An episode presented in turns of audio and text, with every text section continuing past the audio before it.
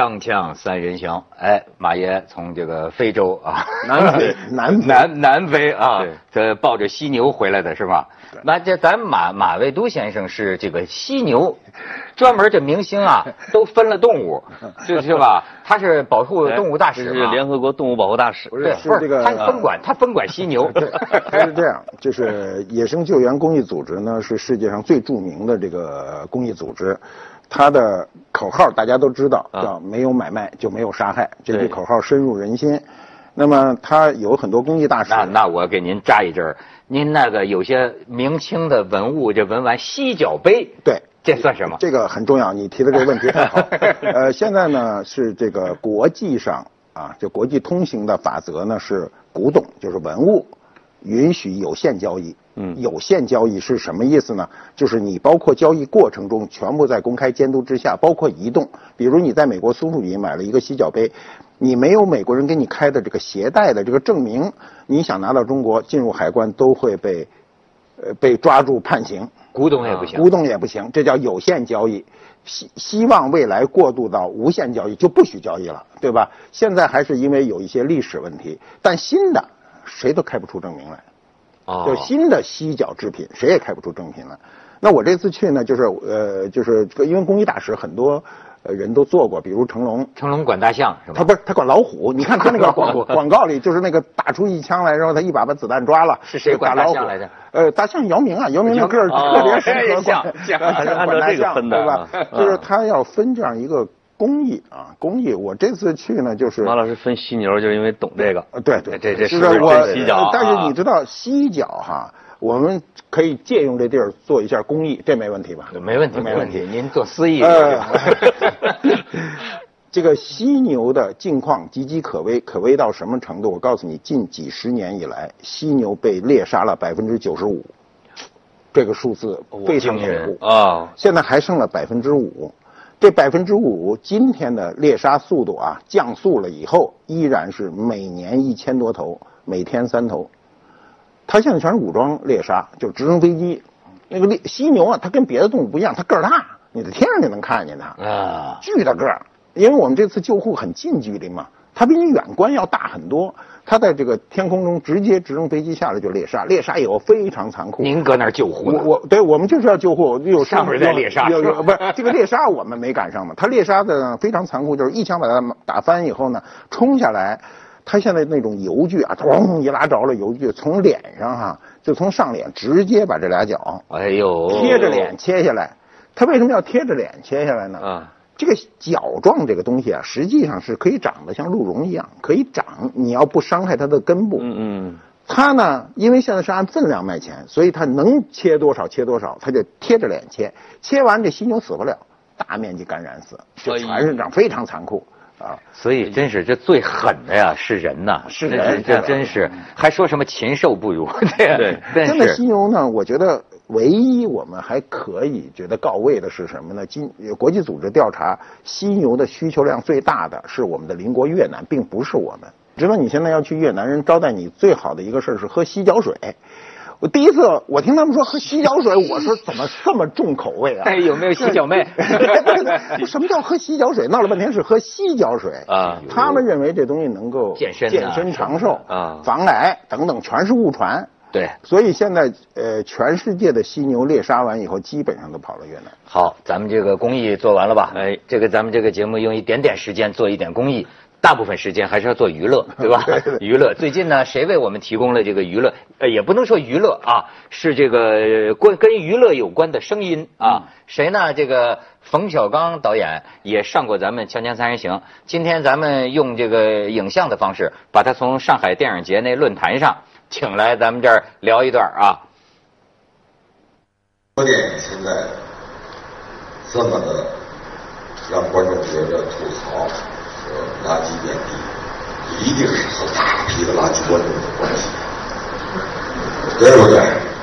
你如果不去给他捧这场，他就没有这生存的空间。那制片人他也就不去制作这垃圾电影，而往往垃圾电影票房还很高。什么叫尊重观众？观众跟导演是一个什么关系？说观众是导演的上帝，这多扯淡啊！这个。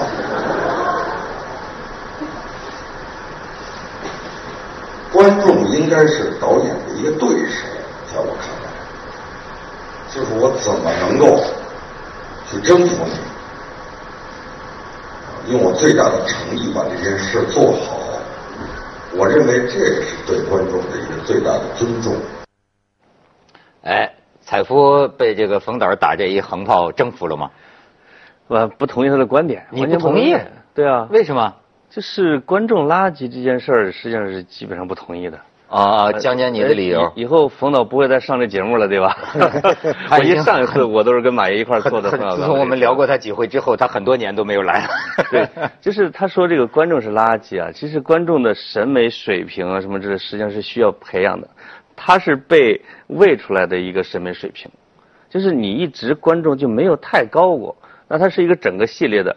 那我觉得审查制度是垃圾，导演的水平是垃圾，呃，整个的制作流程和体系是垃圾，然后观众是整个这环境上一部分，大家都在粪坑里边，你就不要你在粪坑里边说人家在粪坑里边很臭，对吧？就是你的水平也不高嘛，我觉，对吧？我觉得冯导的是电影，有一半不算垃圾，但是有一半也挺垃圾的。哎呦，尤其那私人定制，我觉得挺垃圾的。但是你说的特好，九分儿。是突破了尺度，我给自己打九分，在这方面，我完全没有感觉到这方面的东西。采夫，我很少见你在我们节目里这么有锋芒啊，是吗？他不来了嘛，对吧？马爷说说另一种观点。这个我我也不一定是另一种观点，就是我我是一个很中立的，我做什么事情都愿意把自己更加中立起来去看这个问题。摘开。呃，我们现在说垃圾不垃圾，我们先说另一头，我们先说整个文文学形式，电影是文文学形式的一个表达方式嘛，所有的文学形式都是会走下坡的。唐诗、宋词、元曲、明清小说、电影一路下滑，你电影跟唐诗的就是文学高度是不就没法比，连比的机会都没有了。那为什么会呈现这样一个特征呢？就是大部分观众都没有良好的教育，他都是流俗的，就是他们所说的垃圾，它就是个流俗。流俗呢，我们今天是个商业市场，我们电影并不是一个。这个非商业市场，我们典型的商业市场，所以我认为中国所有的一线导演，在二线以后咱就不说了，全部对市场做了妥协，每个人都有妥协作品。嗯，他说的这些就是比如这个，这个这个这个私人定制啊，我因为我没看，我就不知道，我听这名儿我就不是太想看。你比如凯歌的那个《道士下山》，嗯，还有那个就当年那个那叫什么无极啊无极。你像呃，这个张艺谋导演的那个《三枪》，三枪和三枪，长城，长城我也没看，我也不能说就是三枪啊。这个你比如包括呃姜文导演的后面这这个叫什么？就是那个子弹飞以后的这个呃这个民国的这个一步之遥，不是嗨，不是就是一步之遥，一步之遥，一步之遥。对这些作品，你明显的看到。导演自身放弃了原先的追求，这这这个我很中肯的去说，他为什么放弃了他原先的追求呢？是因为他被迫要向市场妥协，你妥协一次，底下就妥协十次，他就肯定喜欢这种垃圾的东西，啊，这呃这个所谓垃圾呢，我们认为这个垃圾是无营养的，对不对？是这个意思吧？就是这个作品没有影响，你才认为是垃圾。但是垃圾本身并不是一点营养没有。那这很多人依赖于垃圾生存，那屎壳郎还拉出来屎，他依靠这生存呢。对，这不说有的姑娘说一朵鲜花插牛粪上，人姑娘说牛粪有营养啊。还有这说法。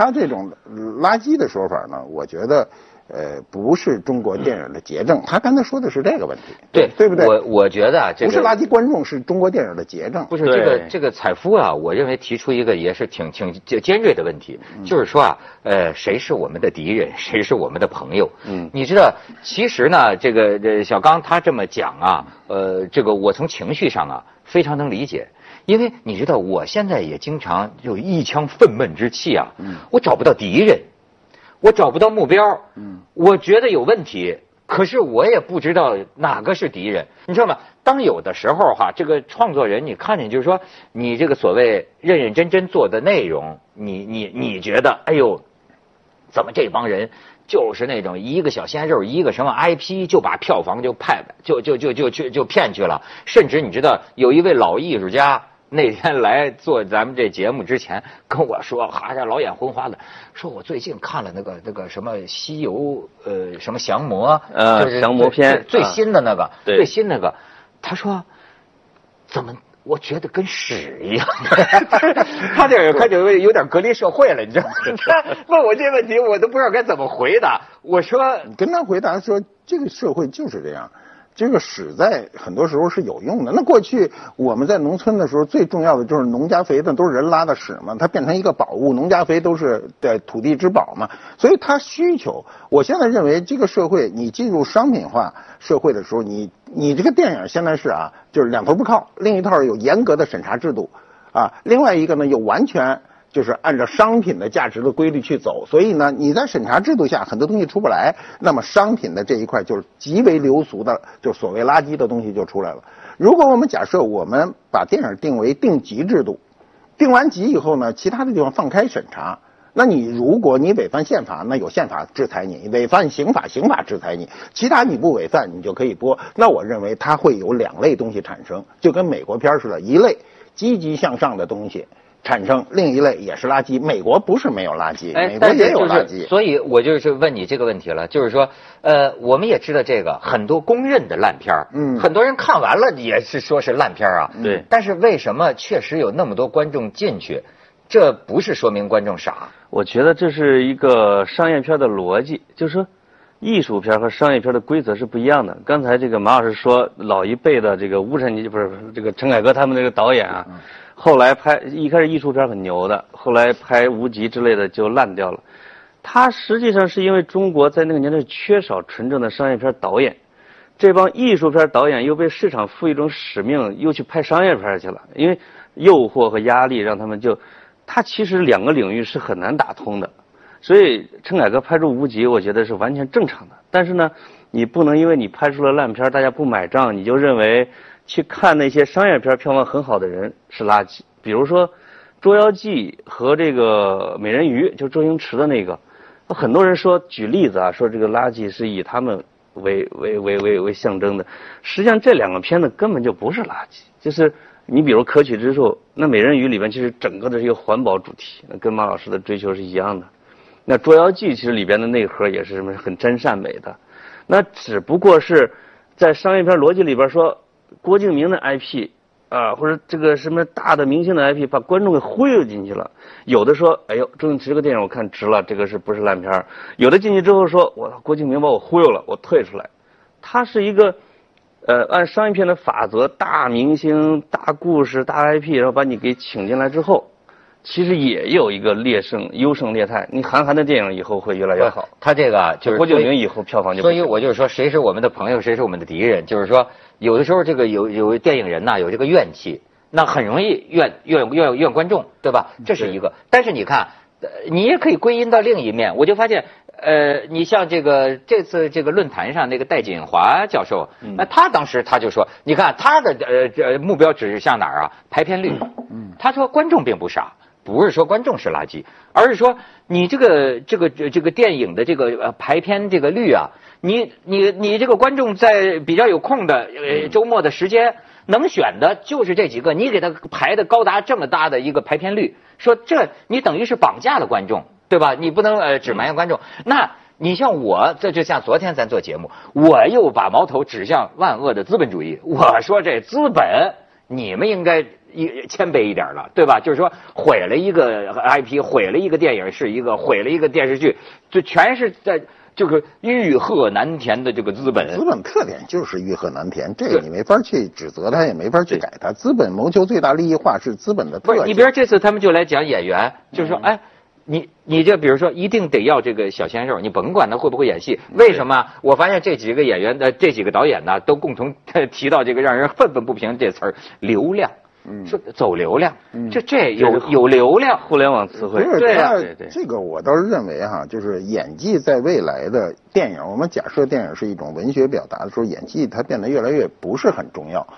呃，因为现在很多人并没有去看演技，他不去看演技，不像我们过去看电影，对一个演员很重要的一个眼神、一个中性的表情就无尽的赞美。现在人。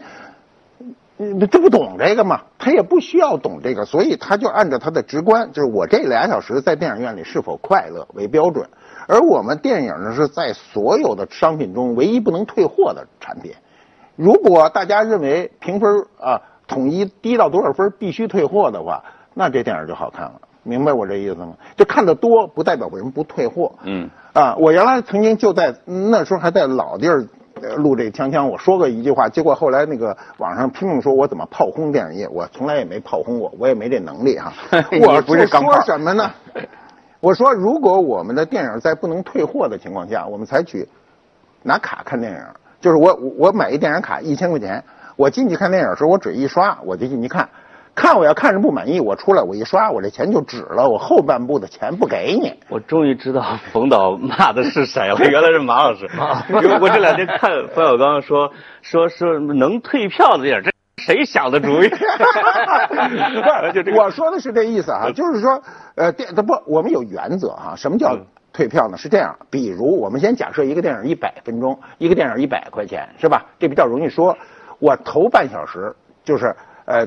这个头三十块钱退不出来，只要你进去，你说我看一分钟我就不想看了，那你也得花一个基本的钱，是吧？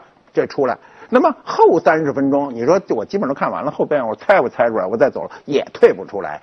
对就是如果我看到不到一半的时候，这电影实在恶心，我我咱不点名，点名不厚道。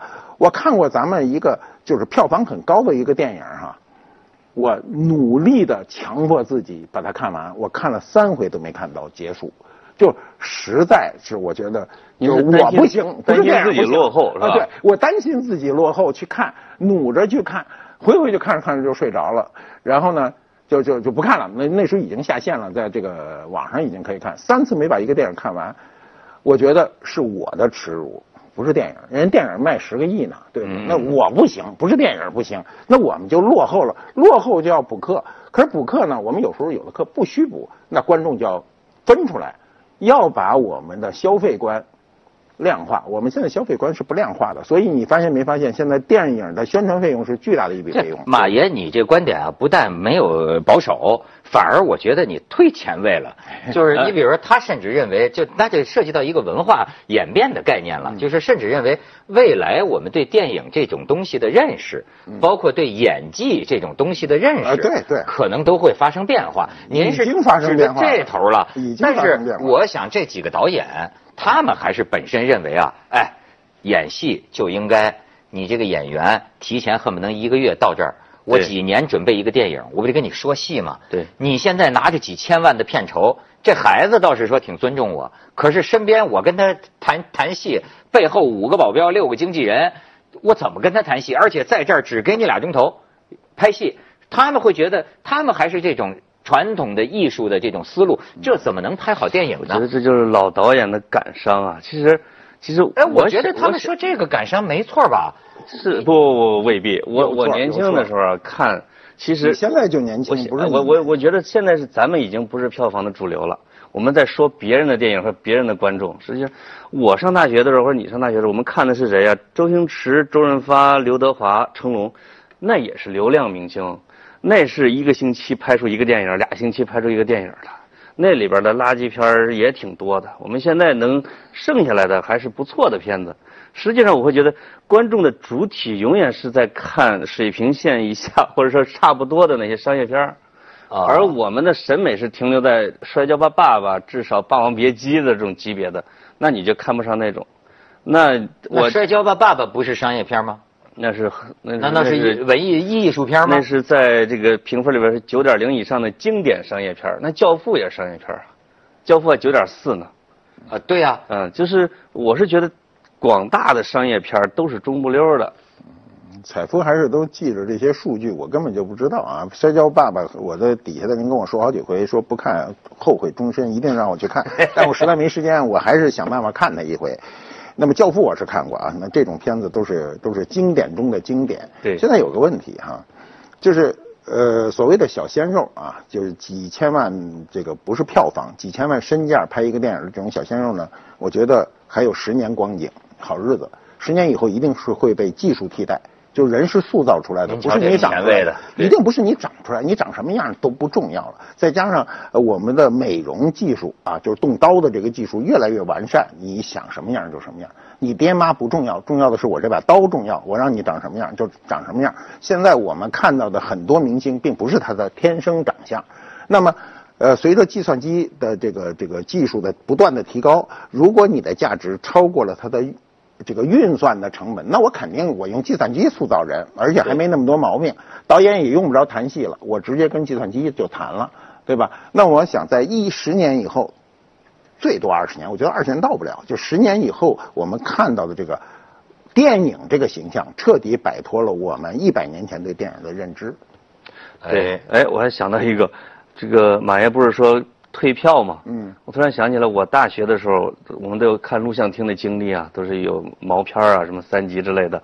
那时候不兴退票，其实换片儿，就是这个看着看着这个日本的，这不这个老板换片儿，老板就来一德国的，来一美国的。对，这跟退票差不多。咱们以后在电影院里边，我们不退票，我们坐那儿之后，你你影片不行是吧？大家一表决，呲溜给你换一个，我要聆听那个，你现在给我放不，，现你这个是可以，现在就可以。我这个就是去年是前年，那个《刺客聂隐娘》上上映，嗯嗯上映人家那个发行方给我专门给了我几张票，我带着一团队，是我们博物馆著名的文青们啊，女文青们就去了。去了以后，我们坐在那个最好的位置上，这一排人坐着看这个《刺客聂隐娘》，那是那个侯孝贤的这个这个获戛纳大奖的那个是吧？对对对。那我都不知道，就说吐了血拍的，是里头文物如何如何真实啊！咱先不说别的，大概看了一半的时候，我旁边这女文青就捅我，就说说领导说这个，我这不好意思，我想出去上那边看那个。什么那那叫什么捉妖记去 啊？就是换片儿换片儿换片儿换，他换半截儿。我说你，我说你不行，我说你不能给我丢人哈。那个说二十多亿票房，嗯，对，说这个，他说这个，说那边演那个呢，因为他现在是一个大电影厅，里头有好几个小厅，对这时候都演着一半，你出来不妨碍你进那屋去看，没人管。我才知道这电影院现在感情能看前半部看这个，后半部看那个。你想想，这个片子它有一个问题，《聂隐娘》我是看完的啊。呃，我们很简单的按照今天的社会的生活节奏看这个电影，有个问题，你时间成本就拖沓，拖沓之极啊。对对，情节不推进。看电影，电影的好处就是它情节推进比小说快，对不对？但它快不过呃宋词去，宋词多快呀、蓦然回首，那人却在，那这一下全过去了，对吧？那么它这个情节如果不推进，我们又不是本着去看风光片的态度，那你肯定是就是典型的就是困，一困就完。所以啊，这是越说越是一笔糊涂账。锵锵三人行，广告之后见。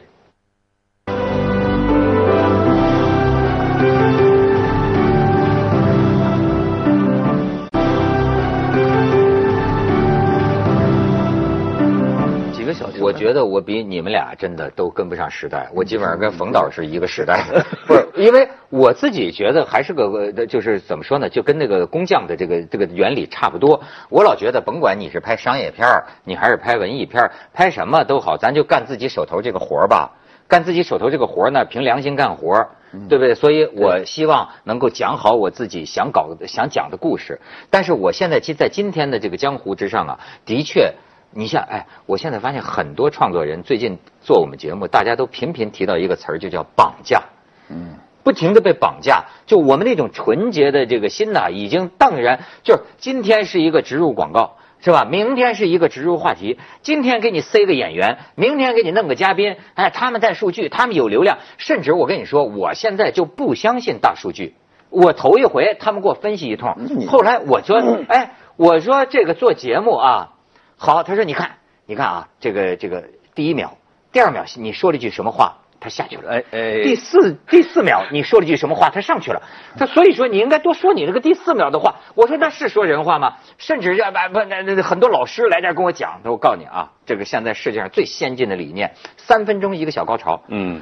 我说人是这么样说话的吗？三分钟内一个小高潮，三分钟内他说这个节目是可以这样量化的。哎，有一个新闻是有一个少年一一天自慰了四十多次死了。对 对对，这个我觉得你有点像，我打飞机一天打四十多次，死了。对，不停的高潮。你这把一个艺术艺术话题说污了。